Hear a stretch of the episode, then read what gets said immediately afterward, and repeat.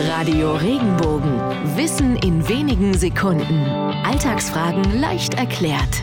Warum fällt der Groschen, wenn etwas verstanden wird? Ein Groschen ist vergleichbar mit dem heutigen 10-Cent-Stück. Dieser Groschen wurde benötigt, um Dinge wie Kaugummis, Briefmarken, Getränke oder Süßigkeiten aus Automaten zu bekommen.